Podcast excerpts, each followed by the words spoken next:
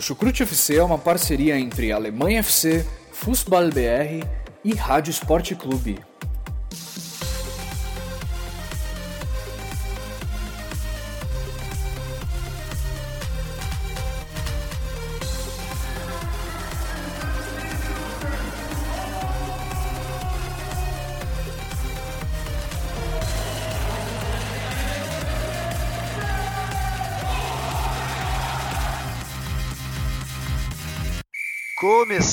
Mais um episódio do Chucrute Futebol Clube, meus amigos e minhas amigas.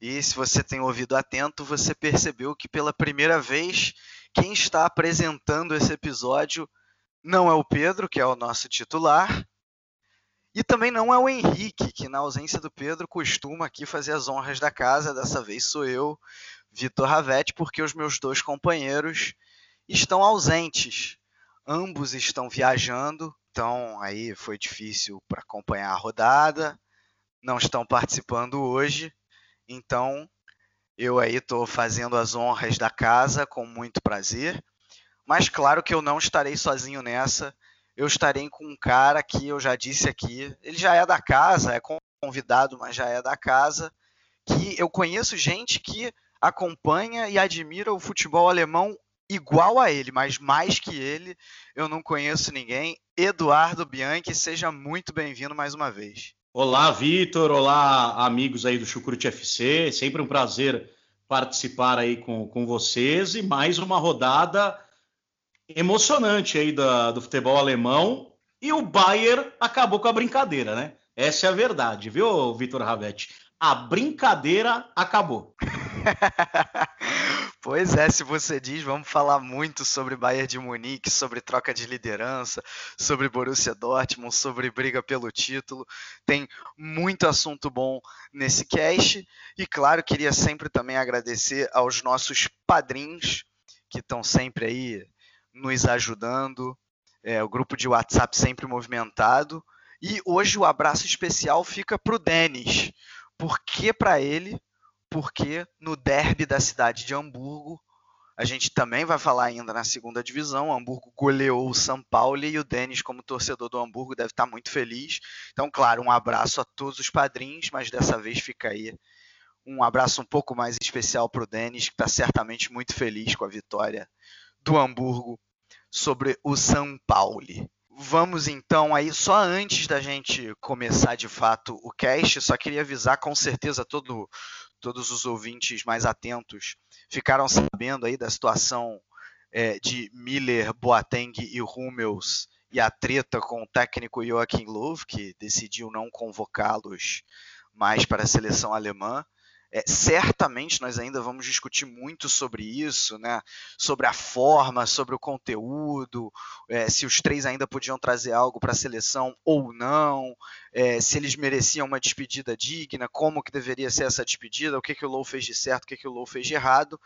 Mas a gente vai fazer isso daqui duas semanas, quando teremos a data FIFA, mais conhecida como Bibelô do Henrique, porque ele ama a data FIFA, só que não, se é que vocês me entendem.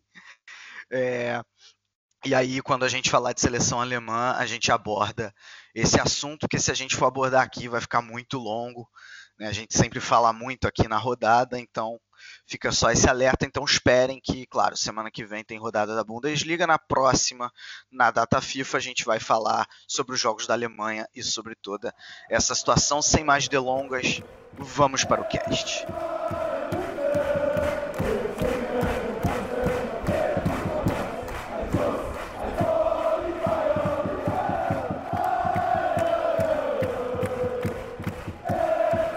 Começando então aí na sexta-feira, jogo que abriu a rodada, o Werder Bremen recebeu o Schalke 04 em crise, o Schalke 04 numa grande crise, Tedesco balançando absurdamente, e até que o Schalke começou bem. Né? Começou indo para frente, abriu o embolo, abriu o placar, fez 1 a 0, mas esse novo ímpeto do Schalke não durou muito. Logo, o Werder, o Werder Bremen empatou com Rashica. Max Cruz cobrando, cobrando pênalti virou. Rashica, ele de novo, fez o terceiro gol. O Schalke até ensaiou uma reaçãozinha no final do jogo com gol, mais um gol de Embolo, mas o Werder Bremen com o Harnik fechou o caixão, venceu por 4 a 2 e aprofundou ainda mais a crise do Schalke. A informação de momento é que Tedesco fica ao menos até o próximo jogo. E essa situação aí do Schalke, Bianchi? Olha, a única coisa positiva do Schalke 04 foi a atuação do Embolo.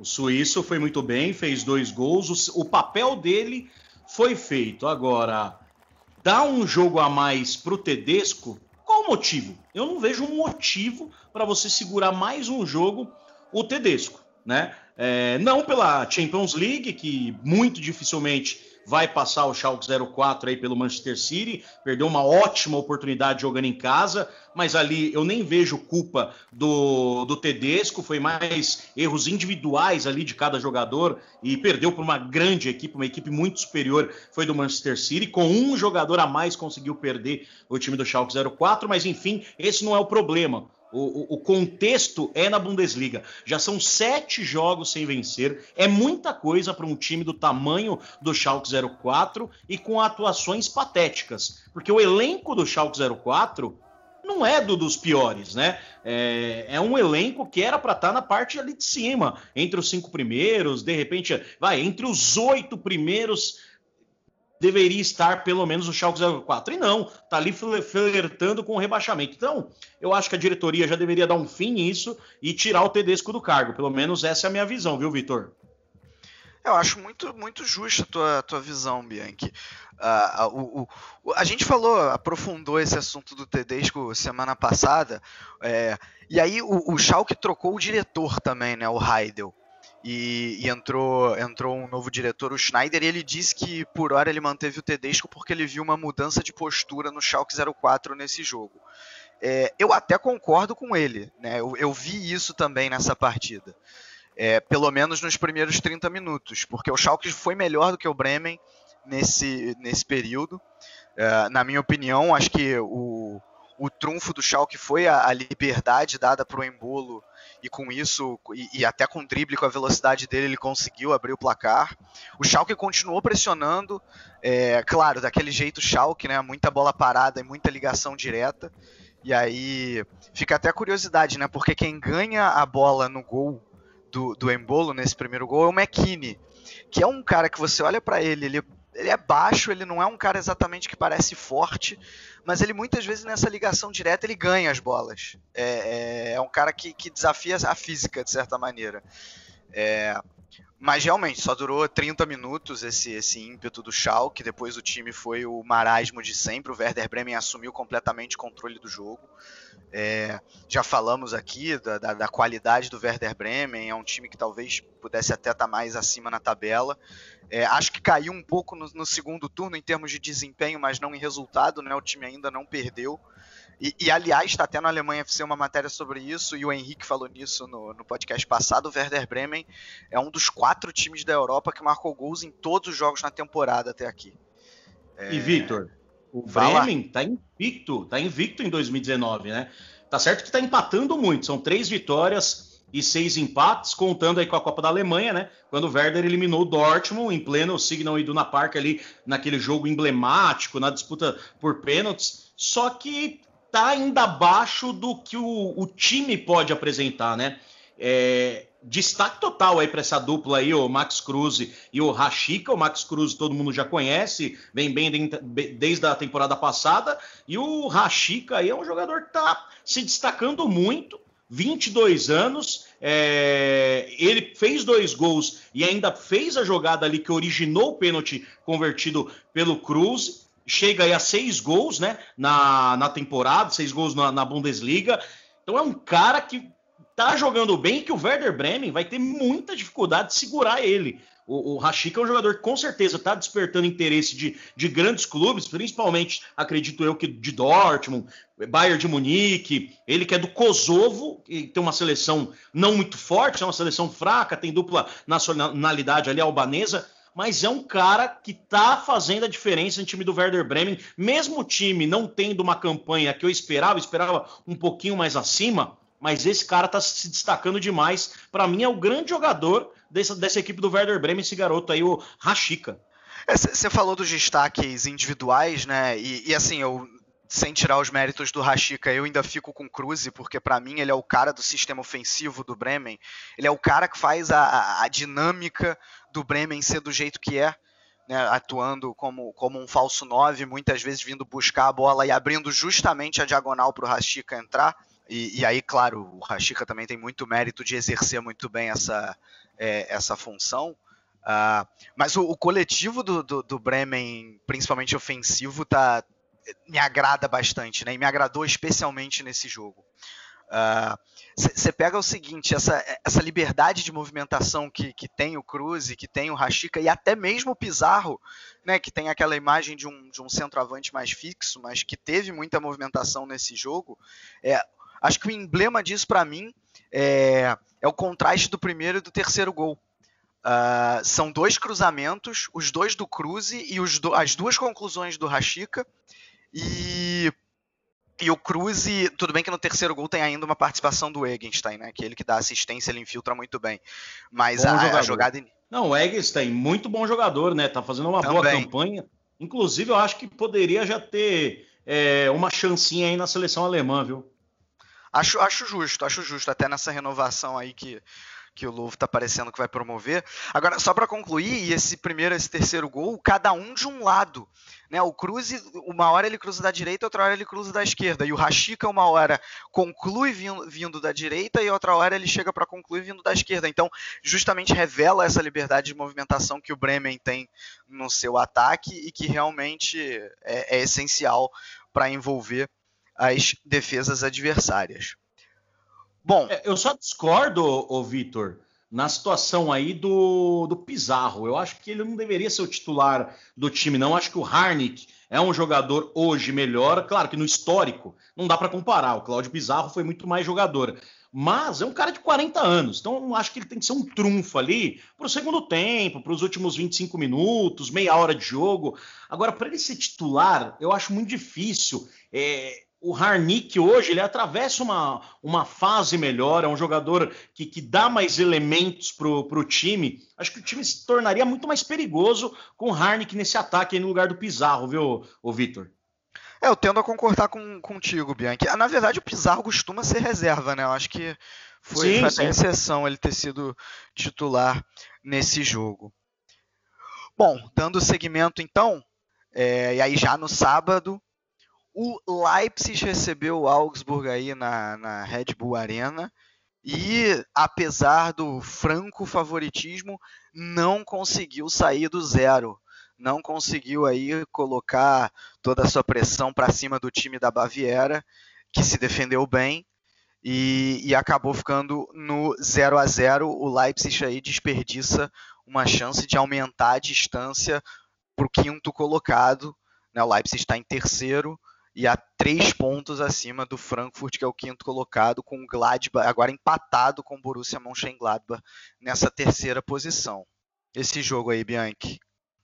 Ah, resultado muito decepcionante, né? Mesmo tendo aí o desfalque importante, essa ausência do Poulsen, que é um cara que eu não gosto, confesso para você que eu não gosto do Poulsen, mas é, ele tá fazendo uma grande temporada, isso é, todo mundo que acompanha a Bundesliga sabe. O cara tem 12 gols no campeonato, é uma referência ali na frente e machucado acabou sendo desfalque dessa equipe. Fez muita falta para o Leipzig, que encontrou muitas dificuldades para passar ali pelo sistema defensivo do Augsburg. A linha de quatro ali, o Schmidt, o Danço, Rani Kedira, que é irmão do Kedira famoso, e o Felipe Max fizeram um bom jogo. Tanto é que o Kobel, que é o, que é o goleirão do Augsburg, fez duas boas defesas, não fez mais do que isso. Na maioria das vezes, a, a defesa conseguiu interceptar ali as jogadas de ataque do, do Leipzig. Então, é, é um resultado decepcionante, mas pelo que foi o jogo, teve mais posse de bola, obviamente, criou algumas ocasiões, é, mas o empate não é um resultado injusto pelo que foi a partida.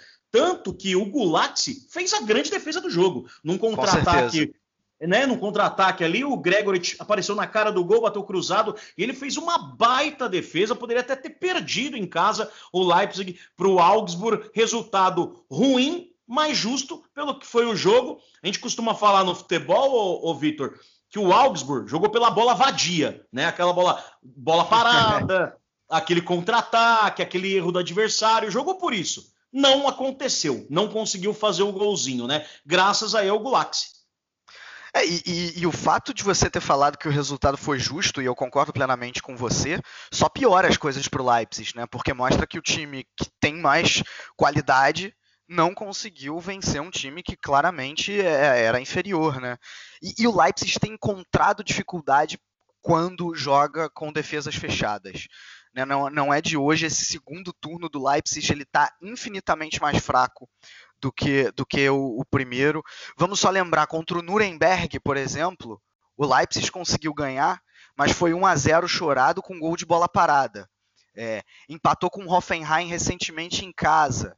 É, o, Leipzig ainda não venceu em casa em 2019. O, Le, o Leipzig, junto do Mönchengladbach, é, e claro do Borussia Dortmund, porque fez um primeiro turno excelente, é, eram os três times que estavam muito bem jogando em casa.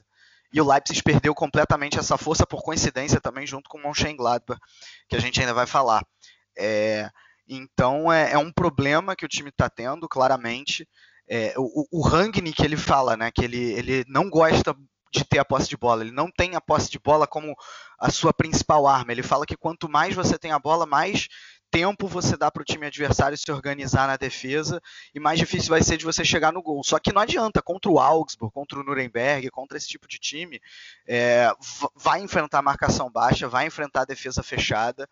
E, e, vai se complicar. Então, o time precisa necessariamente de uma, de uma alternativa para esses jogos e, por hora, uh, não não está encontrando. Palmas totais para o Augsburg, em compensação. É, diferente do jogo contra o Borussia Dortmund e contra o Bayern de Munique, que o time utilizou uma marcação média alta e deixou as costas atrás, dessa vez não, o time usou uma marcação baixa e também deu certo, né?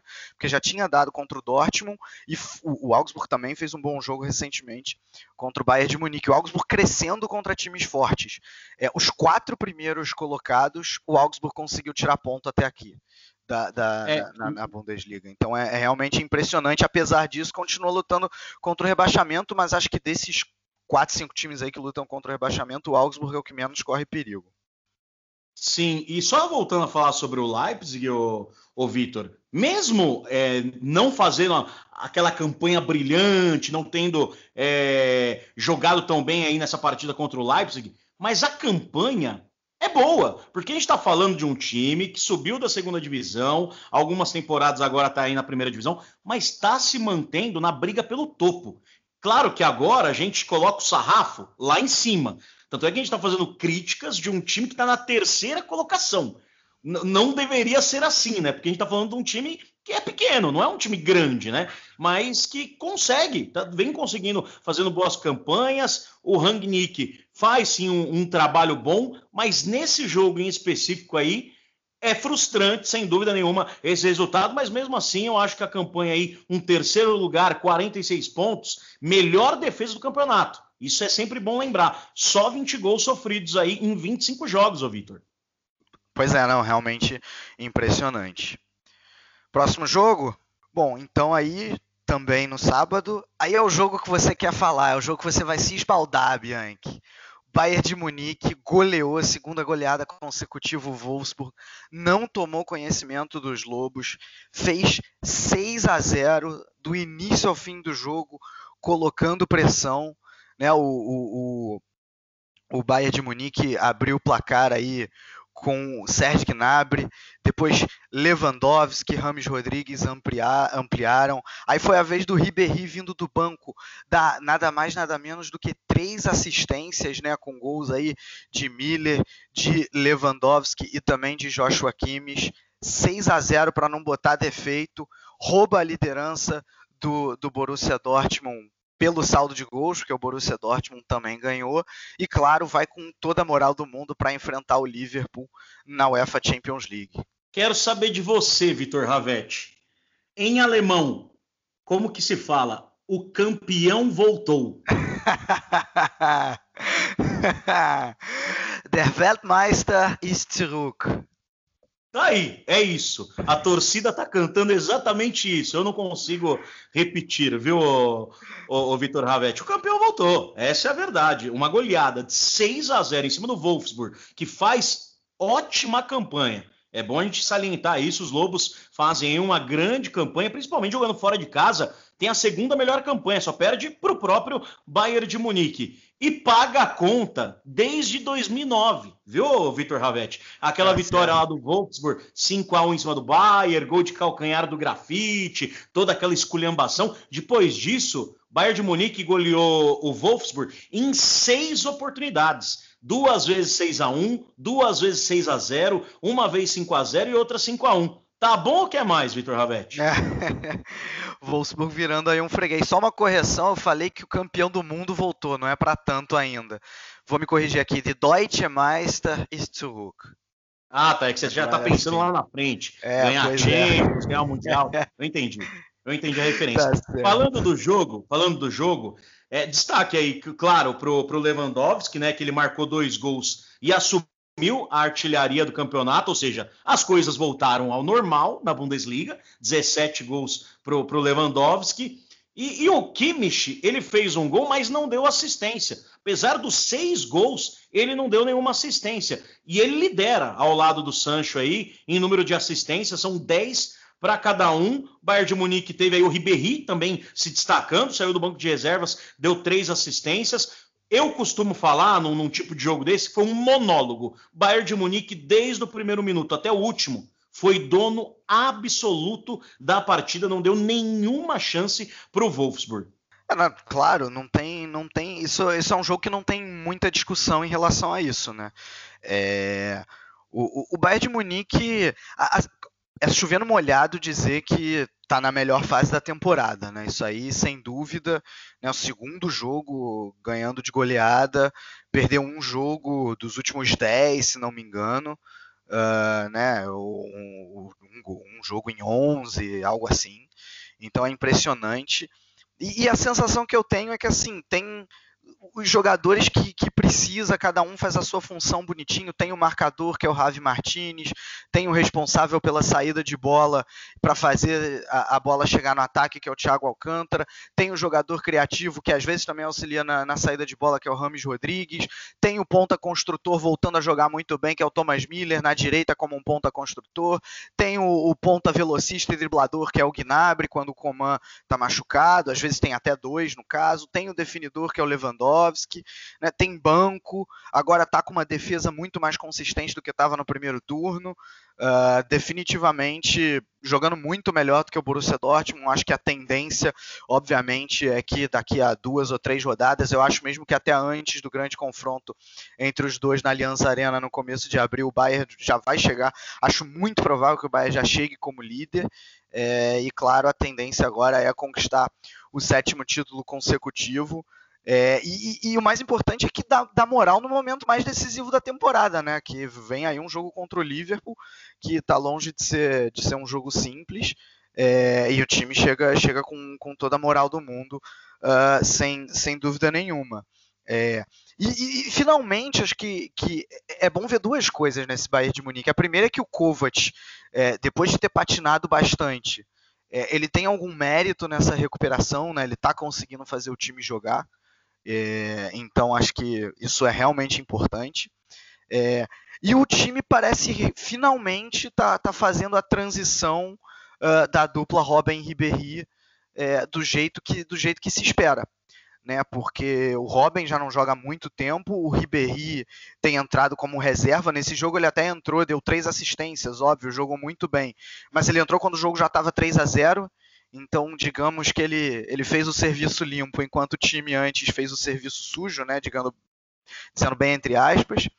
É, então, acho que. E, e, tem, você tem agora o Gnabry e o Coman, que assim, vão, acho que ainda vão dar muitas alegrias para esse torcedor do Bayern aí, como você. Discordo. Discordo. É, eu sei que você discorda, você não gosta muito do, do Coman, já, já já você fala sobre isso. Mas ainda tem o Thomas Miller, que bem ou mal, ok, não, não vem nas suas melhores temporadas, mas ainda é um excelente jogador é, e pode atuar como ponto e está voltando a jogar bem, né? Acho que isso é o mais importante. Não, e tava com sangue nos olhos por conta do que aconteceu, da seleção. Tava com muita vontade o Thomas Miller. Sim, sim, com certeza. E como informação, ô Vitor, são 18 jogos, nos últimos 18 jogos, só uma derrota pro Bayer Leverkusen, aquele 3 a 1 viu? Boa, boa. E, e eu, você falou do, do, Miller com sangue nos olhos por causa da situação da seleção alemã. É, eu, tenho certeza, eu tenho certeza que o Kovac colocou os três jogando, Hummels, Boateng e Miller, por causa disso, eu não tenho dúvida. Porque eu fui fazer o levantamento, os três só jogaram juntos nessa temporada quatro vezes. Em quase 40 jogos aí do Bayern de Munique na temporada. Então, assim, acho que tem muito disso aí. Claro, os três jogaram bem, com grande destaque para o Thomas Miller e o Wolfsburg. Wolfsburg decepcionou, né, Bianchi? Apesar de todo esse histórico de goleada aí que você citou, você não acha que deu uma decepcionada? Ah, sem dúvida, né? 6 a 0 é um resultado muito elástico agora. O campeonato do Wolfsburg não é esse, não é contra o Bayern de Munique e não é com o Borussia Dortmund. Ele não vai brigar ali pelo título. Ele está brigando pela Champions League. Quem diria? Tá, pode até brigar por uma Champions League. Então, tem, tem, que esquecer esse resultado, continuar com a confiança lá em cima, seguir com aquela campanha extraordinária que vem fazendo fora de casa, esquecer esse resultado aí que foi fora, 6 a 0 ah, é o Bayern de Munique, principal equipe do campeonato mas voltar a cabeça no lugar e continuar essa campanha que pode, quem sabe, voltar para uma, uma Champions League, que seria um resultado extraordinário, mas para isso precisa também melhorar o desempenho em casa. Alguns jogos têm patinado em casa o time dos Lobos. É, bem você falou. Só acho que nesse jogo o estilo do, do, do Wolfsburg também não ajuda contra o Bayern, né? O Wolfsburg não é exatamente um time reativo. E aí, quando você vai jogar contra o Bayern de Munique, é, que muitas vezes pede para você talvez ser um pouco mais reativo, né? Jogar no contra-ataque é, com, com velocidade não é exatamente a do Wolfsburg, né? Então com certeza pior. Agora 6 a 0 não tem desculpa. Seguindo, o Hertha Berlim foi até a Floresta Negra para enfrentar o Freiburg e não se deu bem. Né? Não se deu bem. O Freiburg conseguiu a vitória, abriu o placar com Petersen o Hertha Berlim desfalcado de Zelk, é, machucado, né? Aí teve a volta do Ibisevic. Até conseguiu chegar ao empate, mas depois tomou um gol, um gol que foi até contra do próprio Ibisevic, né? Depois de cobrança de escanteio. É, Freiburg terminou aí e acabou ganhando por 2 a 1 se consolida mais aí no meio da tabela e o Hertha Berlim se afasta um pouco mais da briga pela Liga Europa. É, Ibisevic que vai participar de um filme, né? Do céu ao inferno, estrelando Ibisevic. Mais ou menos por aí, né? Foi o que ele, ele passou nessa partida. Cara, a gente tem que chamar atenção pro, pro técnico aí, o Christian, o Christian Streich, né? Porque o que ele vem fazendo nessa equipe do Freiburg aí é, é um absurdo. Porque é, Isso nos últimos anos já, né? Não é nem nessa é, temporada. nos últimos anos. Porque você pega esse elenco atual aí, é um elenco limitado, não tem nenhum grande nome. Você vai, ah, o Peterson sempre faz gols. Mas é um cara que não tem tanta técnica, é aquele cara que empurra a bola ali para a rede, já teve oportunidade de jogar num grande clube, não foi bem. E mesmo, mesmo com tanta dificuldade, o, Christa, o Christian Streich consegue fazer esse trabalho aí, tá até tranquilo ali em questão de rebaixamento. Na Floresta Negra é o grande trunfo, dessa equipe e conseguiu vencer o Hertha. Confesso que não esperava essa vitória, até pelo, pelo momento que vivia o Hertha. O Hertha não estava vindo tão bem, é, vindo tão mal. Contra o Bayern de Munique, perdeu ali só de 1 a 0 no, no, numa partida em que teve até algumas oportunidades e dessa vez acabou aí é, perdendo. O, o Calu não foi bem, nem ele e nem o Duda, né? São dois jogadores é, referências dessa, dessa equipe do Hertha. E o destaque aí da partida para mim vai mais uma vez aí para o Peterson, que outra vez uma bola cruzada foi lá, enfiou a cabeça, fez o oitavo gol dele na Bundesliga. E quem estava presente, eu quero entender o motivo, era o Joaquim Love. Estava lá presente na Floresta Negra para assistir Freiburg e Hertha Berlim. Quando eu vi isso, eu fiquei revoltado. Com tanto jogo bom, ele vai me escolher esse, Vitor Alvetti. Ah, que quer convocar o Peterson, né? Ah, não, tá de sacanagem. não, eu vou te falar por quê, Eu vou te falar, falar por que ele tava lá. Eu não concordo, Mas o, o Joachim Löw, ele, ele, inclusive, hoje menos, mas ele no início da carreira dele na seleção da Alemanha, ele recebia muito a crítica de ser bairrista, é, de convocar jogadores da região que ele nasceu, e ele nasceu justamente na Floresta Negra, na região de Freiburg, é, e ele tinha muito essa, essa questão, ah, os jogadores do Freiburg ele chama, jogador do Stuttgart, que também é por ali, né? É, então acho que não duvido que o time do coração dele seja o Freiburg. É, acho que tem um pouco de um pouco de, de, de, afeto, de questão pessoal, mais do que realmente uma questão profissional. Não concordo com a atitude dele, mas meu chute é que seria por causa disso. É... Agora sim, você já falou do, do Hertha, né? O Hertha realmente é, já virou padrão, né? Fazer um primeiro turno bom e cair no segundo. É, isso tem acontecido mais uma vez. O Hertha com essa derrota aí já fica quatro pontos do Wolfsburg na briga por, por Liga Europa. É, não era um jogo dos mais difíceis, mas também não é a coisa mais fácil do mundo você enfrentar o Freiburg na Floresta Negra.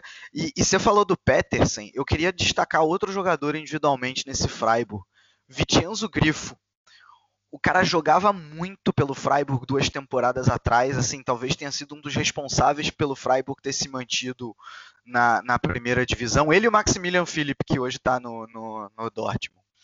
É, aí recebeu oportunidade no Gladbach, não aproveitou, recebeu oportunidade no Hoffenheim, não aproveitou, voltou para o Freiburg e está arrebentando. Já são aí dois gols e três assistências desde a, ele chegou na janela de inverno. Está realmente ajudando aí o time da Floresta Negra fazer uma Bundesliga mais uma vez bem digna. Você já deu todos os destaques para o Christian Streich. Ô, ô Vitor, só para o pessoal que está em casa, de repente ouviu aí eu falando sobre esse momento que eu não achava tão ruim do Hertha, que o Hertha fez uma partida espetacular contra o Gladbach, jogando fora de casa, meteu 3 a 0 aí depois empatou com o Werder Bremen, que está tá sendo uma, uma, uma equipe difícil de ser batida, a gente até falou que está invicta aí em 2019, fez o jogo bom contra o Bayern de Munique, só foi 1 a 0 para o Bayern, isso na Allianz Arena, e depois venceu mais por 2 a 1 Então, eu, eu não esperava essa derrota do, do Hertha. De repente, um empate seria um resultado bom, né? Conquistado fora de casa, na, na dificuldade da Floresta Negra, mas enfim, acabou sendo derrotada aí. Claro que, que o Celtic também, que vem muito bem, é, fez falta, fez falta sim. Bom, e dando seguimento, foi sofrido, foi difícil, mas o Borussia Dortmund conseguiu vencer o Stuttgart jogando no Signal Iduna Park. Né, depois de um primeiro tempo sem gols, em que a defesa do Stuttgart conseguiu mais se sobressair sobre o ataque do Dortmund, o Marco Reus abriu ali num pênalti que o Sancho sofreu. O Stuttgart ainda conseguiu empatar numa bola parada, gol do Kempf. E aí depois apareceu Paco Alcácer para fazer 2 a 1 e depois Christian Pulisic deu números finais ao jogo. O Dortmund vence por 3 a 1 e se perdeu a liderança, pelo menos continua com o mesmo número de pontos do Bayern de Munique. Fez a obrigação, né? Fez a, a obrigação, jogou contra uma equipe aí que é a terceira pior visitante na Bundesliga, que é o Stuttgart, só cinco pontos. É, o Nuremberg é o pior, com dois pontos, e o Hannover com quatro. Então o Dortmund tinha que vencer e conseguiu. Foi sofrido, concordo com você. Agora, eu não entendo é, o porquê da escalação, por exemplo, do Wolf, que é um atacante, como lateral direito. Aí você vai virar para mim e falar, Bianchi, mas o Zagadou foi mal contra o Tottenham, é, não tinha outro jogador, Pichek tá machucado. O Hakimi, ele é lateral direito de origem. Ele joga improvisado, vem fazendo uma boa Bundesliga pelo lado esquerdo. A partir do momento que você não tem um lateral direito, pelo menos ao meu ver, o correto seria puxar o Hakimi para o lado direito e colocar o Schmelzer na esquerda. Você vai falar, meu Deus, mas o Schmelzer também não está bem. Mas entre ter o Schmelzer e o Wolf, eu prefiro ter o Schmelzer. Pelo menos é a minha visão, viu, ô, ô Vitor, não sei se você concorda comigo, mas entre ter um cara de origem, lateral, a, a, o, jo, o, Wolf não, não, comprometeu nada em si, Mas você vê que não é a dele, é, ele, ele, é um jogador alto, né, desengonçado. No ataque ele já não é grande coisa. Na lateral, então, não, não, não dá, não dá, não, não orna. Não sei se você concorda comigo, ô Vitor. Diante da situação do Dortmund, eu discordo de você, Bianchi, porque eu. Não, Schmelzer não. Eu prefiro o Wolf improvisado do que o Schmelzer.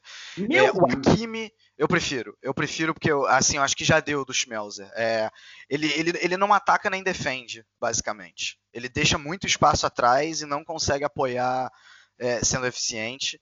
E o Hakimi é, jogou na lateral direita e foi mal foi mal contra o Tottenham, foi mal contra o Augsburg, e, e ele foi puxado justamente para a lateral esquerda, onde ele foi muito bem no primeiro turno. Então, para mim, a solução seria essa, porque se você puxasse o Hakimi para a direita, tudo bem, você até tinha a opção de não colocar o Schmelzer e improvisar mais uma vez o Diallo na lateral esquerda. E aí, improviso por improviso, eu prefiro o Wolf sim. É, tanto é que ele não comprometeu, e contra o Tottenham ele jogou no meio de semana também pela, na lateral direita e não, não comprometeu. É, mas assim, agora entrando um pouco mais no jogo, primeiro eu acho que o mais importante foi a vitória. Eu acho que a perda da liderança em si ela tem pouco impacto, porque é uma perda que foi no saldo de gols. É, o que o Dortmund tinha que fazer era ganhar e, e ganhou. É, o, o, o, Favre escalou o time no 4-1-4-1, né, só com o Witzel de volante de origem e o Goetze é, atuando até como mais recuado. Né, ele estava atuando como falso 9, agora voltou a atuar ali mais no meio campo, às vezes até como buscando, vindo buscar a bola na saída, né? E, e, e, como, como um volante, ele já fez isso em outros momentos da sua carreira. É, tá muito, ele tá bem, o Götze, ele, eu falei aqui semana passada, talvez ele é o cara dessa crise do Dortmund que é, é não, saia, não saia por baixo. É, o que é bom, né? Porque ele, ele chega, ele participa do jogo, né? É, constrói, dá passes de ruptura, constrói, finaliza em alguns momentos, então realmente está bem aí o, o Mário Götze finalmente. É, eu, eu, acho que esse 4-1-4-1 veio também, até porque o Favre esperava, obviamente, que o Stuttgart ia se fechar e se fechou. É, a imprensa alemã disse que tratou até como que o Stuttgart teria estacionado o ônibus é, na, na, defesa. O Dortmund teve dificuldade, foi basicamente chute de fora da área no primeiro tempo. No segundo, num pênalti que foi pênalti, mas achado pelo Sancho, mais uma vez o talento dele fez valer no um contra um, né? Porque ele deu dois dribles e aí no segundo drible ele sofreu pênalti. É, o, o Royce converteu bem. Uh, aliás, Royce, para mim, um jogo comum dele, não, não foi um jogo exatamente bom, então prova que o problema do, do, Dortmund nessa crise toda não era ele exatamente, era também, claro que ele fez falta, não tem como negar, mas estava longe de ser o único problema. É... Agora, né, na base do abafa saiu o segundo gol, ok? Né, um cruzamento ali, o Pulisic brigou pela bola e acabou contando como uma assistência no gol do Alcácer. Depois, com um jogo um pouco mais tranquilo, saiu, saiu o terceiro gol. É, e, e, então muito na dificuldade mesmo, né? Não foi, foi um pênalti, depois um cruzamento na área no abafa, e aí o terceiro gol foi uma jogada um pouco mais construída. Aliás, mé muitos méritos para o Witzel nesse terceiro gol, que brigou muito bem. É, e, e, e, sobre o Pulisic, eu acho até, vou fazer uma meia-culpa aqui, eu acho que ele ao longo dessa crise deveria ter jogado mais, deveria ter recebido mais chance. Também acho. É, pois é, né? Eu também acho, também acho que ele deveria jogar mais. Tem uma insistência aí no Guerreiro. É outro cara que poderia jogar de lateral. É outro é cara que é lateral de origem. Ele sempre jogou como lateral esquerdo. Poderia ser uma saída para esse time do Dortmund. É, é, são coisas que eu, eu confesso que, que, que, não entendo. Né? Você tem o Pulisic para jogar na frente, tem o Guerreiro para jogar numa lateral. Né? A gente falou sobre o Schmelzer, mas tem o Guerreiro também ali. Você pode jogar na esquerda. E o Pulisic, essa vitória passa muito por ele. Por mais que ah, foi um lance meio de sorte, ô, Vitor, mas ele entrou e deu uma bagunçada. A gente costuma falar no futebol, quando um jogador entra, vai para cima, é insinuante. Ele entrou e bagunçou. Essa é a verdade. Ele bagunçou, disputou ali, fez a jogada do segundo gol e, e, e meteu o terceiro para dar uma, uma tranquilidade. Eu, mas eu tô com você nessa. Acho que o Pulisic poderia sim ganhar mais oportunidade, mas tem que ver também o, outro lado da moeda. É um cara que já está vendido, né? Então isso conta também. Não deveria contar, mas conta, né? que ele tá vendido, então eles preferem colocar um outro jogador para ficar na vitrine. Isso tem no meio do futebol, a gente sabe disso. É, isso, isso é realmente verdade. Mas acho que no, no caso do Pulisic não é, não, isso não vai acontecer, não. Acho que ele vai ter um pouco mais de chance nos próximos jogos. E só para esclarecer, não, não é que eu acho que foi sorte o segundo gol do Dortmund. O que eu quero dizer é que não foi uma jogada construída, trabalhada, né, como costumava ser uh, uh, o Dortmund brilhando futebol, no, primeiro o, turno. O, né? o Vitor, no futebol nem sempre a coisa claro, certinha. Sem dúvida. É, sem dúvida. Tem horas que o coração, a vontade, a de determinação fala mais do que o negócio que está certinho, redondinho. O, o, futebol tem disso. E, e, foi exatamente o que eu falei. O Pulisic entrou, ele deu uma bagunçada no sistema ali defensivo do, do Stuttgart, que não é lá aquela grande coisa que a gente sabe, né? Não é à toa que tá lá embaixo na tabela. Eu ia falar sobre isso. O Stuttgart melhorou muito nos últimos jogos. É, é, não, evoluiu. Evoluiu, fez um jogo duro contra o Dortmund, contra o Dortmund, goleou o Hannover, ah, mas o Hannover não ganha de ninguém, ah, mas o Stuttgart no mínimo fez o dever de casa, é, é, definitivamente acho que não, não vai cair direto, pode ser que precise disputar o playoff, mas o Hannover e o Nuremberg estão muito piores, é, então acho que o, o demorou, mas o, o Weinzel está aos poucos fazendo evoluir esse Stuttgart, fixou com 5 atrás, não varia mais linha de 4, linha de 5, agora é sempre linha de 5. É, é, enfim, acho que, que, é um Stuttgart um pouco mais forte, sim. E que perdeu para é um Dortmund, que é obviamente A missão melhor. não era fácil, né, o, o Vitor? Você está jogando obviamente. contra contra o melhor mandante do campeonato, né? São 11 vitórias, chegou aí a 11 vitória, 35 pontos, sendo a terceira pior campanha da sua equipe jogando fora. Então era muito difícil. É, pois é. Bom, e aí já aquele jogo do sábado aqui na Alemanha à noite, aí no Brasil já no meio da tarde.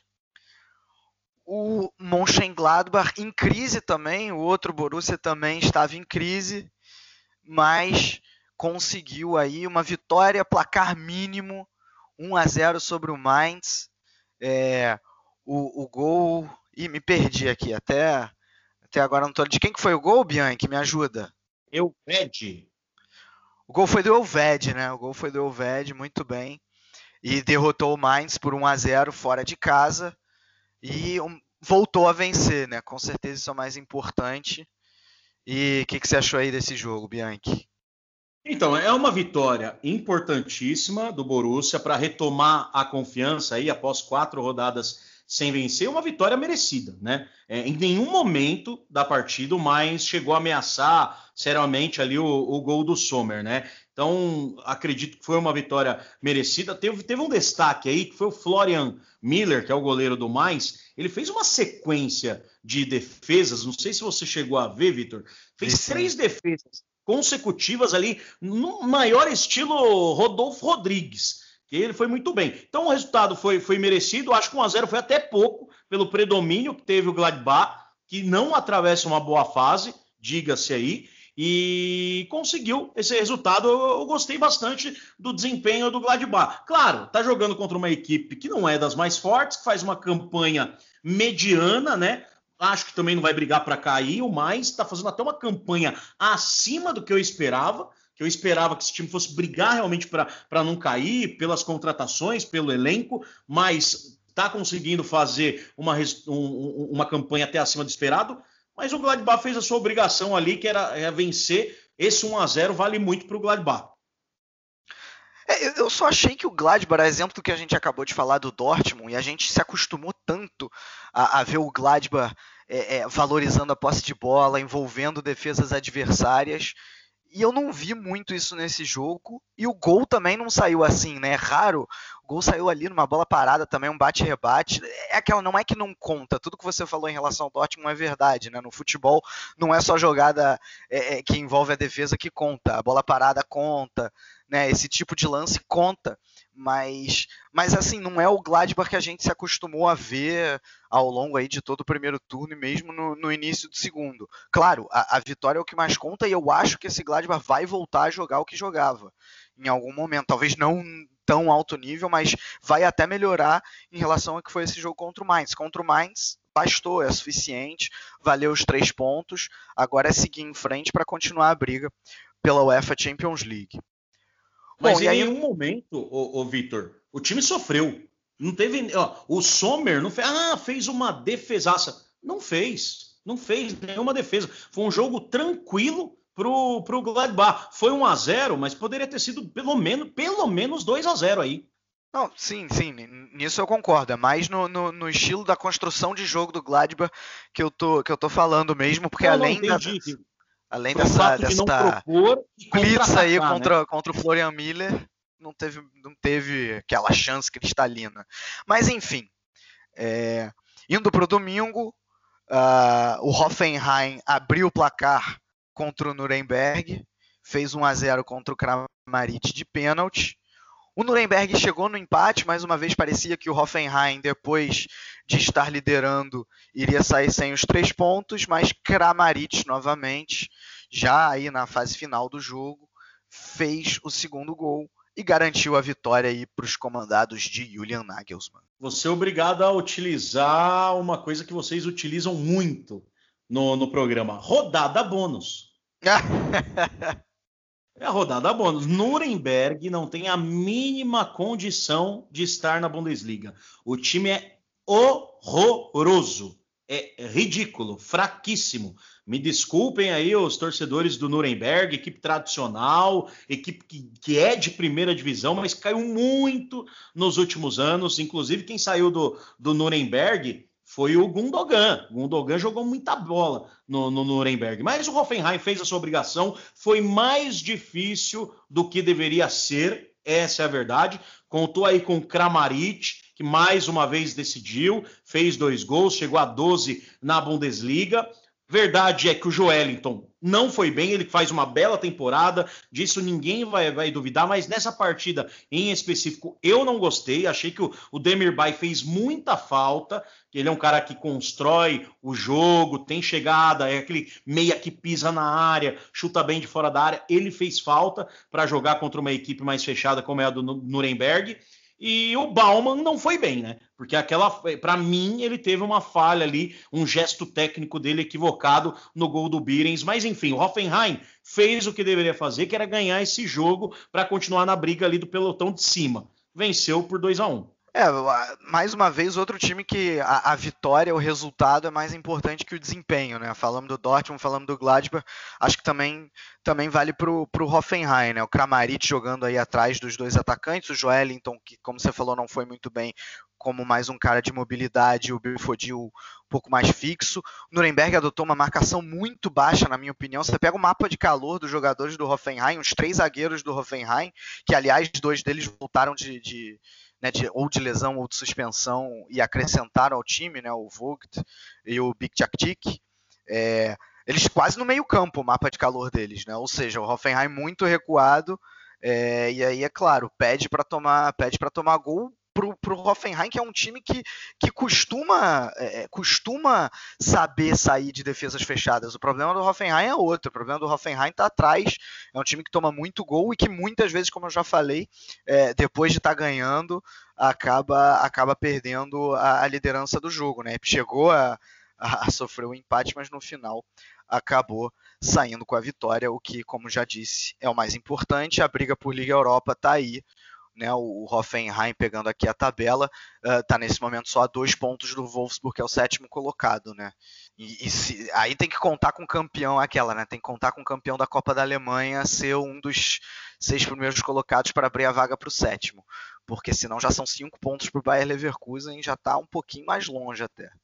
É isso. E eu lembro de uma participação minha, o, o Vitor, foi logo no começo do campeonato, o Hoffenheim estava até na parte mesmo de cima da tabela. Eu falei, ó, eu não consigo confiar no Hoffenheim por conta de sua defesa. Sofre muitos gols. E esse tem sido o panorama durante toda a sua campanha. Vem sofrendo muitos gols, empata muito e pontos corridos. Quando você empata muito, você não consegue chegar muito longe. É, exatamente. Bom, e aí jogo aí da noite de domingo, sob muita neve, debaixo de muita neve, jogo interrompido aí duas vezes pelo juiz por conta das condições climáticas. o Bayer Leverkusen venceu o Hannover, abriu dois a, começou abrindo 2 a 0 de uma vez, né, debaixo aí dessa neve toda, dois gols do Voland. O Hannover foi buscar o resultado, Teve até gol do Jonatas, ex-Corinthians. O torcedor do Corinthians não sente muita falta, não sente muita saudade. Aqui na Alemanha, desde que ele voltou, já é o segundo gol que ele faz. É, e depois o Hannover ainda conseguiu chegar ao empate, mas não teve jeito. A sina do Hannover é complicada. O Bayer Leverkusen foi lá e fez o terceiro gol com, com Kai Havertz. Venceu a partida por 3 a 2 é, e vem fazendo aí um segundo turno exemplar. É, fica até difícil a gente fazer qualquer avaliação técnica nessa partida, porque jogar nessas condições aí, onde é difícil até parar de pé, viu, ô, Vitor? Porque você escorrega muito, é... e mesmo assim ainda a gente teve um jogo emocionante. Não vou dizer que a gente teve um jogo muito bom, por conta aí desses é, problemas climáticos, né? Mas que ah, na parte emocional do duelo foi, foi bacana. O Leverkusen abriu 2 a 0 tomou empate no finalzinho. O Havertz, que é um jogador que me agrada muito, que acho que tem que ser bem, é bastante convocado mesmo pra, pela seleção alemã, faz parte dessa nova geração aí de, de talentos da Alemanha, acabou decidindo ali com um belo toque de cabeça. Destaque vai para o Folland, sem dúvida nenhuma, com dois gols, o segundo mostrando bastante inteligência ali num, num toquinho por cima. Agora, aos 34 minutos ali, ô, ô Vitor, a gente teve um, um lance que viralizou na internet, verdade, né? Verdade. O Haraguchi, ele driblou o Radek, rolou pro gol, já ia sair pro abraço, mas não contava com a astúcia da neve. A bola, a bola parou em cima da linha, não teve força por conta da neve. Ele chutou certo, só que aí a bola acabou travando ali em cima da linha e esse lance viralizou no Instagram, no Twitter, no Facebook, eu vi em todos os lugares. Mais uma vitória justa do Leverkusen por ter uma equipe é, muito superior ao Hannover, não dá nem para comparar e conseguiu sair ali de uma situação complicada. Estava 2 a 0 tomou empate, mas conseguiu ali numa jogada do Brant com o Havertz fazer o, o, o, terceiro gol. Mas como eu disse, é difícil a gente avaliar alguma coisa técnica por conta das condições climáticas, viu, Vitor? É, eu concordo com você. É, acho até que quem é o mais prejudicado por esse por essa questão da neve é o Leverkusen, né? Porque é um time que depois que o Boss entrou passou a valorizar muito mais a posse de bola, passou a rodar muito mais a bola, passou a correr muito mais com a bola, né? Brandt, Havertz, é, o próprio Belarabe que estava machucado voltou de lesão agora, né? Começou no banco e entrou no decorrer da partida. São jogadores rápidos. É, e, e, mesmo assim o time de início não tomou conhecimento. Acho até que caiu depois de nível é, em parte por causa dessa questão da neve, né? O Hannover é, é foi, foi para cima, conseguiu chegar no, no empate, mas é, é, eu acho que revela muito o momento dos dois clubes esse terceiro gol do Leverkusen, porque é, mesmo depois, quando o jogo caminhava para o empate, o Hannover ainda com uma defesa completamente desorganizada, é, permitiu o terceiro gol e o Leverkusen ainda teve forças para chegar a esse terceiro gol, né, também com, com, jogada construída, mesmo na neve, com, com Brandt ali dando, dando passe para o gol de cabeça do Havertz. É, você falou de destaque para o Voland, claro, né, dessa vez talvez tenha sido ele que brilhou, mas o Brandt mais uma vez também foi muito bem, deu duas assistências, é, ele que está jogando um pouco mais por dentro com, com o Boss, é um achado do Boss, porque ele está realmente jogando bem. É, então, enfim, assim, o Leverkusen, já comentamos aqui, mudou da água para o vinho é, com a chegada aí do seu novo, do seu novo comandante. É, é o vice-líder do retorno, só está só tá atrás do Bayern de Munique.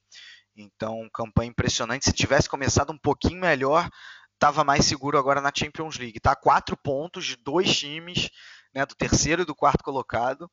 É, então, assim, se continuar nessa toada, tem boas chances de chegar. Uh, e, e, vamos ver no que, que dá. O Hannover, por outro lado, assim, realmente, né? A neve joga contra, por, no caso do, do lance do Haraguchi, é, a defesa completamente desorganizada. Dessa vez foi até um pouquinho melhor no setor ofensivo, mas ainda é muito insuficiente. É, eu acho até que o Hannover é, é, não, no papel não é pior, mas acho até que está jogando pior do que, do que o Nuremberg, viu? E, enfim, acho que esses dois vão ser os dois times que vão cair direto mesmo. Não vai ter muito jeito. Para mim já foi, viu, o é. Vitor? Para mim, Nuremberg e Hannover já, já, já foram. Não vejo como escapar. Eu fico com uma pena do Hannover, porque o Hannover é, eu cheguei a, a, conhecer na época era a AWD Arena, o Robert Yen, que era um ídolo gigantesco, aí depois veio a tragédia, ele acabou é, por motivos de depressão é, tirando a própria vida, né?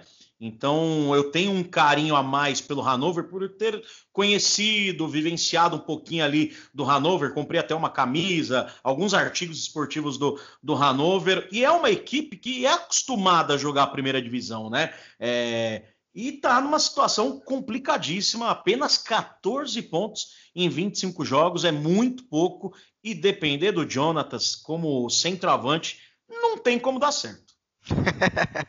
pois é. Bom, e para fechar a rodada, uh, na segunda-feira, claro, com os tradicionais protestos, que dessa vez ficaram por conta da torcida mandante do Düsseldorf, o Eintracht Frankfurt foi aí o, o grande protagonista, fez 3 a 0 né, Fez 1 a 0 com mais uma vez, olha aí ele, Gonzalo Paciência, que já tinha decidido o jogo na semana passada contra o Hoffenheim, voltou a marcar, fez abriu o placar do jogo. E aí já no final da partida, no apagar das luzes, o Sebastian Haller, que veio do banco, né, poupado aí por conta da maratona de jogos do Frankfurt, que também participa da Liga Europa, o Haller entrou e ainda deu tempo do francês fazer nada mais nada menos que dois gols. O jogo terminou 3 a 0 para o Frankfurt, que está aí na quarta posição, só a três pontinhos de UEFA Champions League. Vitor, a, a vitória foi justa do, do Eintracht Frankfurt, foi justa. Agora, o resultado foi muito pesado pelo que foi a partida. O 3 a 0 não demonstra é, a dificuldade que foi a partida. O, o criou algumas boas oportunidades. Luque Bacchio se movimentando bastante, com o Kovinac lá. É, falar também do VAR, tem uma, tem uma participação importante do VAR, porque com um minuto o Fortuna do Seudorf fez o gol com o polonês Kovinac, inclusive é, é da seleção polonesa, teve na, na última Copa do Mundo, e o gol foi anulado bem, foi bem anulado, porque no lance ali o De Guzman fez o recurso, só que a bola toca no Luquebacchio e aí chega no Kovinac, faz o gol. O, o gol foi, foi, foi bem anulado pela arbitragem. O Gonzalo Paciência, para mim, um dos destaques da partida, sem dúvida nenhuma, fez o gol, ele que jogou aí na vaga do Haller. Eu não sei se teve uma restrição de minutos, por conta da, do jogo do meio de semana, né? Um jogo importante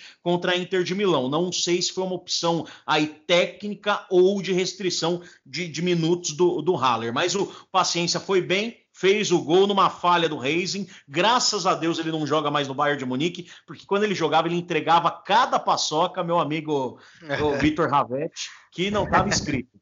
E ele mais uma vez falhou.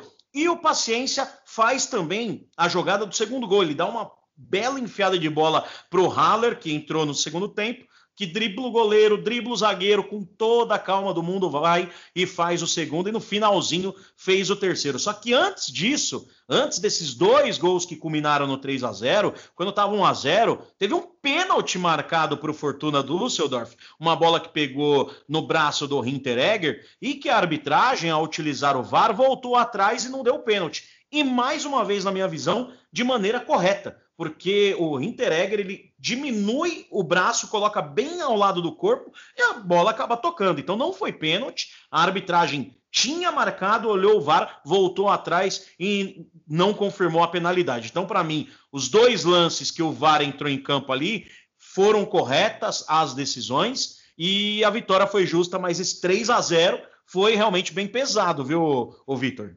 É, eu, eu, concordo. Agora não deixa de ser uma vitória importante do Frankfurt, porque não era um jogo fácil, né?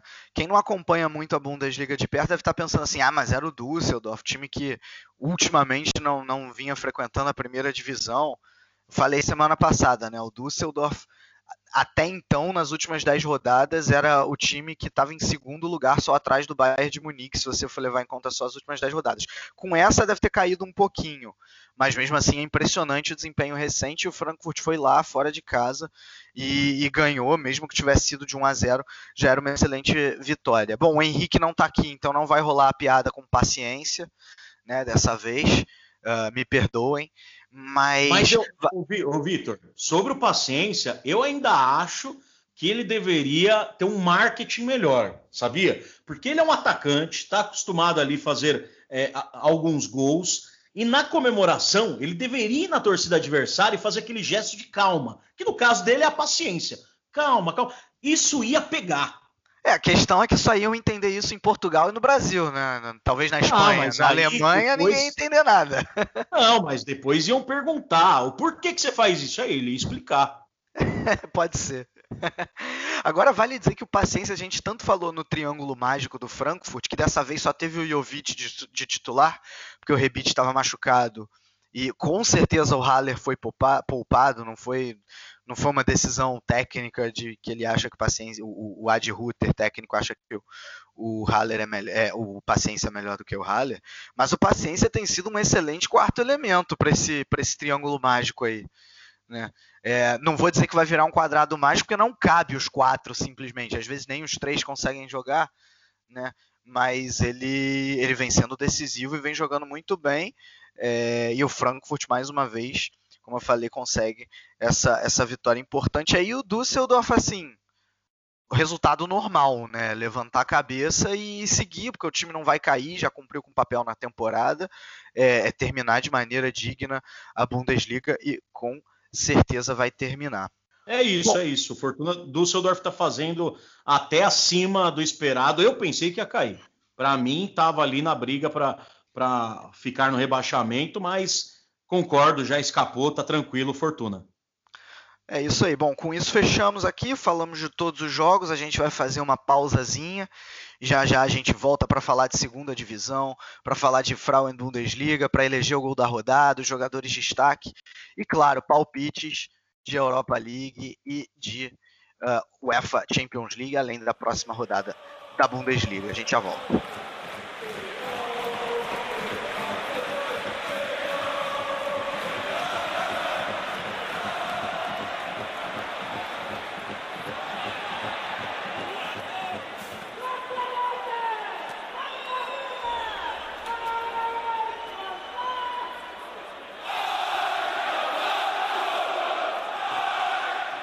Voltando então, vou falar aqui rapidinho uh, da segunda divisão, começando com a segunda divisão. A segunda divisão, meu amigo, eu falei no início do cast, quando a gente falou dos padrinhos.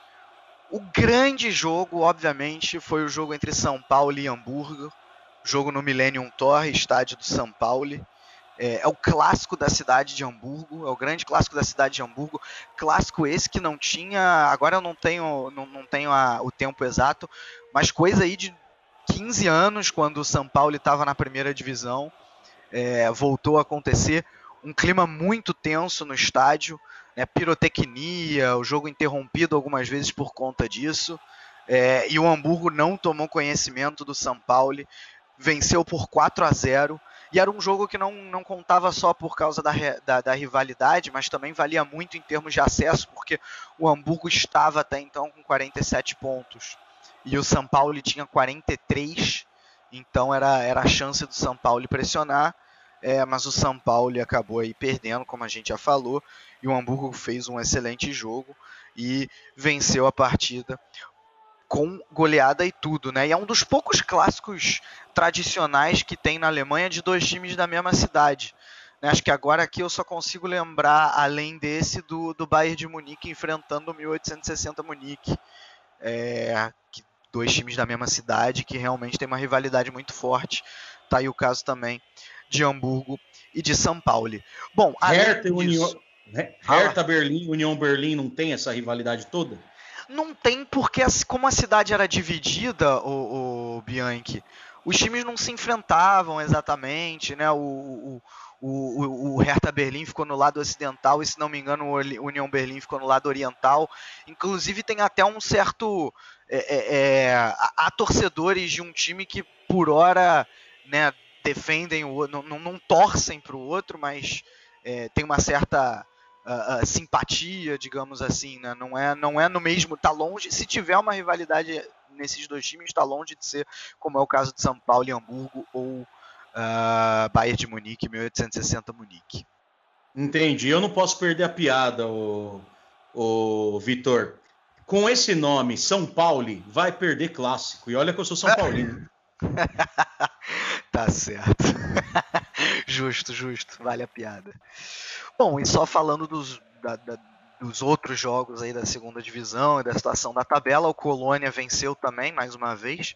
É, teve uma, teve, goleou o Arminia Bielefeld por 5 a 1 é, e está na liderança com 51 pontos. O Hamburgo agora com essa vitória chegou a 50. E o Union Berlin, que também venceu, venceu o Ingolstadt por 2 a 0, tem 47. O São Paulo ainda é o quarto, mas já ficou para trás com 43. É, essa é a briga pelo acesso se encaminhando. Né, vale dizer que o, o Greuther Fürth e o Dinamo Dresden têm um jogo a menos ainda, é, então a rodada ainda não está completa. Mas Uh, na parte de baixo da tabela, é, o Duisburg empatou nessa rodada, né? Meu time aqui da Alemanha empatou. Foi a 21 pontos, está na posição do playoff. O Magdeburg é o primeiro de fora da zona, tem 22. E os dois times que estariam caindo direto nesse momento, o Sandhausen tem 20, um pontinho a menos que o Duisburg. E o Ingolstadt, com 19, é o Lanterna. E na Frauen Bundesliga, nós não tivemos rodada esse fim de semana volta aí na semana que vem com tudo. Lembrando que foi Dia Internacional da Mulher, né? Então sempre legal a gente dar o valor aí ao, ao, futebol feminino. Sempre falo aqui do podcast de primeira, vale muito a pena acompanhar. Eles falam só de futebol feminino. É, e, e é isso, né? Vamos continuar acompanhando, claro. Bom, e agora, Eduardo Bianchi, qual foi o gol da rodada para você? O, o Vitor, eu tinha separado aqui o gol mais bonito do Kramaric, que foi o segundo, aquele de calcanhar. Ele fez um. Ele teve um, uma ideia muito boa ali no, no, momento, resolveu bem a jogada. Só que hoje, o, hoje a gente está gravando na segunda, né? O Haller fez um belo gol que matou o jogo ali, o segundo contra a equipe do Fortuna. Então vou ficar com o Haller, o primeiro gol dele no jogo, o segundo do Eintracht Frankfurt. É, pois é, eu gostei do gol do Haller, mas eu fiquei com o primeiro gol que você citou, o gol do Kramaric, o segundo gol de calcanhar.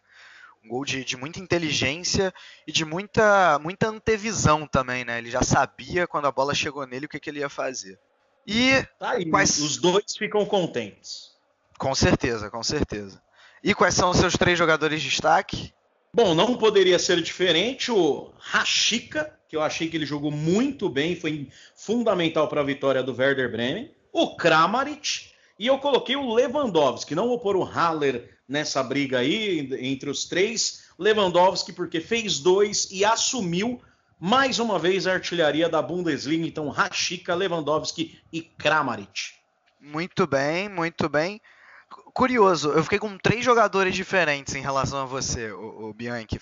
Claro, tua, tua escolha foi, foi muito bem escolhida, mas eu no Bayern de Munique eu fiquei com o Gnabry, porque eu valorizo muito o jogador que faz, que aparece quando o jogo ainda está 0 a 0 ou quando o jogo ainda não está decidido, e o Gnabry, ele, ele faz o primeiro gol e dá assistência para o segundo, ou seja, quando o jogo ainda estava...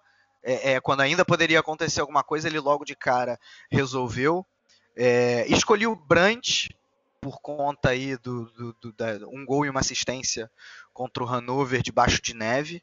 E o Paciência. Paciência, um gol e uma assistência também é, para resolver aí para o Eintracht Frankfurt. Tá certo. O Gonçalo Paciência, ô, Vitor, sei que a gente está com, com, o tempo aí estourando, ele está fazendo uma recuperação de carreira, viu? Porque quando ele apareceu, era cercado de muita expectativa. Ele apareceu lá no Porto, tinha jogado no Porto B, e aí ele começou a rodar, acadêmica, lembro que ele passou no Olympiacos, equipes menores ali do, de Portugal, Vitória de Setúbal, e vem agora para o Eintracht Frankfurt com, com essa retomada de carreira. E aos pouquinhos aí vai começando a aparecer, viu, Vitor? É interessante mesmo essa, essa recuperação dele. Bom, e vamos então de palpites. Roda a vinheta aí da UEFA Champions League. terça-feira, às 5 no horário de Brasília, ou seja, a chance de você já ouvir esse jogo já ter acontecido é enorme. Tem o jogo da volta. Lembrando que no caso aí da Champions e da, da Europa League, a gente fala quem passa, não necessariamente quem ganha, né, Bianchi? E aí, Na Inglaterra aí, Manchester City recebe o Schalke 04. O primeiro jogo foi 3 a 2 para o City na Alemanha. Schalke 04, 3 a 0. não, tô brincando, tô brincando, tô brincando. Manchester City, não, não, não tem como. Só uma coisa de outro mundo para não acontecer isso. E acho que com mais uma vitória, viu, Vitor? Claro, claro, concordo também. Acho que o City ganha. E se o Schalke não tomar goleada, talvez já seja até lucro. E seguindo, aí na quarta-feira, o jogo que Eu... todos esperamos, esse sim, Allianz Arena, também às 5 no horário de Brasília. Bayern de Munique e Liverpool. O primeiro jogo foi 0 a 0 lá em Anfield, na Inglaterra. Rapaz, esse é difícil, viu? Porque a razão tá me demonstrando que vai dar Liverpool. Você acredita? É sério? Que, porque o empate 0 a 0 é terrível, é tenebroso quando você joga fora de casa no, na primeira partida e termina no 0 a 0 você já fica sem empate. O empate passa a ser da equipe que foi a mandante no primeiro confronto. Então, qualquer empate que dê na Allianz Arena, o Liverpool tá tranquilo. Porque se ficar 0 a 0 vai para prorrogação tal. E empate com gols da Liverpool. Então, fica muito complicado. O Liverpool tem um time que contra-ataca muito, é um time muito rápido, aquele tridente do Firmino, Mané, Salah. É, é, é muito complicado o encaixe de jogo do Bayern de Munique com o Liverpool. Eu vou dar como palpite Bayern de Munique, com o coração, porque sem dúvida eu vou estar na torcida para acompanhar o jogo. Estou indo com o coração, mas a razão tá me falando que vai dar Liverpool. Tomara que a minha razão esteja completamente equivocada. Olha, Bianchi, eu vou de Bayern de Munique com razão e com coração, viu? É, acho que o Bayern leva essa. Não, acho que o Bayern de Munique leva essa, assim, apesar de ser 0 a 0 Acho que ganha na Allianz Arena. Tá, na, tá numa fase melhor do que a do Liverpool no momento. E, e acaba, acaba classificando.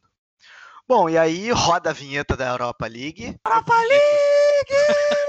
Jogo de volta na Itália, também às 5 no horário de Brasília.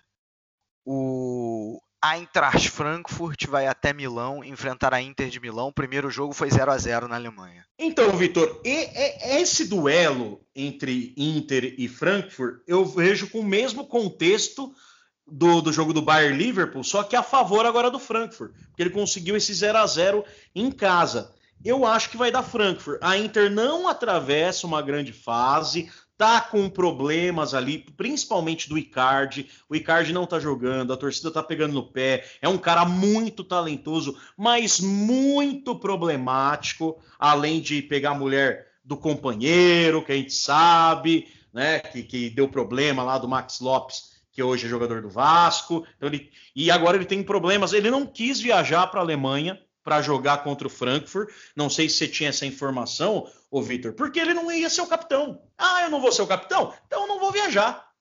Ou seja, ele, o ego dele é, é acima do, do, da equipe. Então, sendo assim, é, e ele é o craque do time. Isso aí ninguém concorda, ele é o principal, é, ninguém discorda, perdão, ninguém discorda disso, que ele é o craque do time, é o fazedor de gols. Não sei se vão resolver a tempo dele jogar nessa partida, mas eu acho que o Frankfurt vindo embalado com essa vitória fora de casa, com um time bom, principalmente para contra-atacar, um time veloz, eu acho que pode achar um golzinho jogando lá na Itália e esse golzinho vai dar a classificação para o time do, do Eintracht Frankfurt. É, eu tô contigo. Acho que o Frankfurt consegue aí derrotar a Inter ou talvez um empate com gols e passa aí para as, para as quartas de final dessa, dessa UEFA Europa League. Bom, fechamos. Vamos então aí bem rapidinho falar da 26 rodada da Bundesliga. Palpites aí desse, dessa, dessa rodada. Sexta-feira, 15 de março, 4h30 no horário de Brasília, Borussia Mönchengladbach e Freiburg. Mönchengladbach. É, acho que o Gladbach finalmente volta a ganhar em casa. Tô contigo, Bianchi. Sábado, 11h30 da manhã, Schalke e RB Leipzig. RB Leipzig. Ó. Oh. Se bem que o Leipzig ultimamente está melhor jogando fora de casa também, né? Eu vou, eu vou ficar com empate. Acho que o Schalke arranca um empatezinho. Stuttgart e Hoffenheim. Empate. Ah, jogo difícil esse de palpitar. Stuttgart surpre surpreende o Hoffenheim e ganha. Se afasta um pouco aí do rebaixamento. Jogo dos desesperados. Um nem tanto, o outro bastante. Augsburg e Hannover. Augsburg. É, acho que também o Augsburg, Augsburg e Stuttgart ganham, né? E aí o, a briga no rebaixamento ali continua e o Augsburg afunda mais ainda o Hannover. Seguindo Wolfsburg e Fortuna Düsseldorf. Jogo interessante, porque o Fortuna Düsseldorf está fazendo bons jogos, com exceção da última partida aí que tomou 3 a 0 mas eu vou ficar com os Lobos para recuperar esse 6 a 0 aí do, do Bayern de Munique. Eu acho que os Lobos ganham também essa. E olha que jogo bom, Bianchi. No sábado, às duas e meia, no horário de Brasília, Estádio Olímpico de Berlim, Hertha e Borussia Dortmund. É um jogo bom, difícil de prever. Eu vou ficar com o Borussia Dortmund, viu, Vitor? Acho que dá Dortmund também. Acho que estamos concordando no geral. E aí, domingo, dessa vez diferente, três jogos no domingo. O primeiro deles às 11h30 da manhã. Não estamos acostumados a isso, mas aí vai. Eintracht Frankfurt e Nuremberg. Ah, Eintracht Frankfurt, tranquilo. É, também acho que o Frankfurt ganha, né? Deu sorte de pegar o Nuremberg no, no meio dessa rodada aí de Europa League. Se for eliminado, tem um time relativamente fácil para se recuperar. Se for classificado para comemorar a classificação, acho que o Frankfurt ganha também duas horas da tarde, Bayern de Munique e Mainz. Bayern de Munique fácil. É, do jeito que tá, né? Dá, faz acreditar nisso. Acho que o Bayern de Munique leva também com tranquilidade. E aí, para fechar a rodada, às sete e meia da noite, Bayern Leverkusen e sete e meia da noite? Não, isso aí tá errado. Não é sete e meia não, Globoesporte.com está errado, viu? Tô fazendo uma denúncia aqui. Porque se o jogo for às 7h30 no Brasil, às 11h30 da noite na Alemanha, é impossível disso acontecer. Deve ser às 7h30 no horário da Alemanha, 3h30 no horário de Brasília. É, Bayer Leverkusen e Werder Bremen. Para mim, dá empate esse jogo entre Bayer Leverkusen e Werder Bremen. Leverkusen é favorito, obviamente, mas não está sendo fácil ganhar do Werder. Eu acho que o Leverkusen ganha. Vou, nessa eu vou discordar de você. Acho que jogando em casa, em excelente fase, é isso, fechamos. Bianchi, queria te agradecer mais uma vez aí pela tua presença e volte sempre. Tamo junto, tamo junto aí. Eu tô na briga do bolão, hein? Tô em segundo aí no bolão de vocês. Estamos na Boa. briga. Sempre um prazer participar aí. Eu sou, como você disse lá no começo, sou um fanático pelo futebol alemão, pela seleção alemã. Torço para o Bayern de Munique, como todo mundo percebeu, mas torço para todos os times alemães que estão aí na disputa da, da, das competições internacionais. Não tenho esse negócio de, ah, não torço por Borussia. Tem, inclusive, três camisas do Dortmund que eu uso bastante. Conheci lá é, o estádio do Borussia Dortmund, enfim. Não tenho essa de, de rivalidade, não. Então, sou, sou um cara que desde a década de 90 acompanho bastante. Sou entusiasta do futebol alemão. Grande abraço a todos aí, mais uma vez, muito obrigado. Que isso, prazer é todo nosso. E, claro, agradecer também você, amigo ouvinte, que ficou aí nesse episódio longo mais uma vez com a gente. Semana que vem estamos de volta. E dessa vez sou eu que vou mandar o tchau, tchau, tchau, tchau, tchau, tchau, tchau. tchau.